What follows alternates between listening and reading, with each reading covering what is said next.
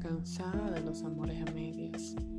Ella no entendía cómo los Andrés querían solamente una parte del combo de la vida, sin ni siquiera saber disfrutar la plenitud del todo. A Laura le desgastaban las melodías silentes de los segmentos vampirescos de personajes endebles. Le parecían torpes, le parecían inocuos, le parecían fuera de estribor.